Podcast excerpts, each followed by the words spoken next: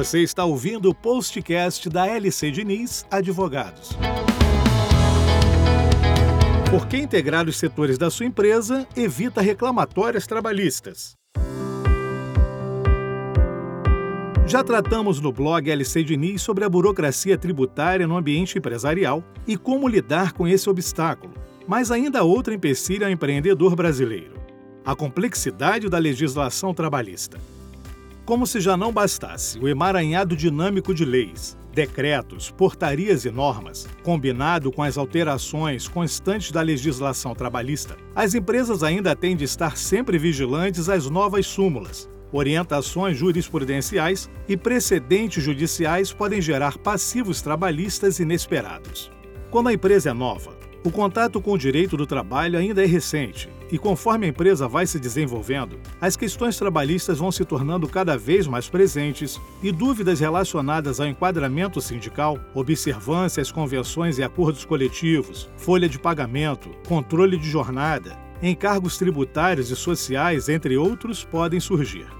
Assim, a empresa passa a estar exposta a passivos trabalhistas substanciais e apenas se toma conhecimento no momento que passa por fiscalização dos órgãos trabalhistas e ou reclamatórias.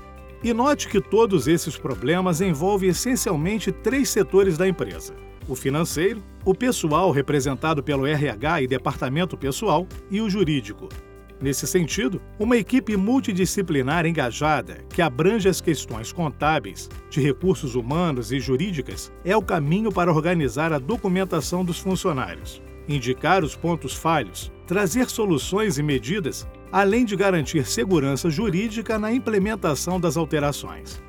O jurídico atua na revisão de documentos dos empregados, avalia os contratos de trabalho e termos aditivos, verifica as normas estabelecidas em convenção e acordo coletivo, presta assessoria ao RH, departamento pessoal e contabilidade e analisa a jornada de seus empregados, além de auxiliar nas questões que envolvem afastamento do empregado, segurança do trabalho, entre outras.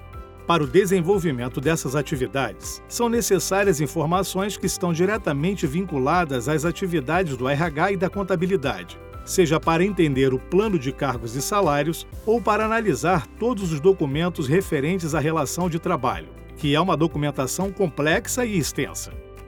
Diante de tantas responsabilidades, a organização, a integração de informações e profissionais capacitados para lidar com cada uma dessas exigências tornam-se primordiais para a sobrevivência no mercado.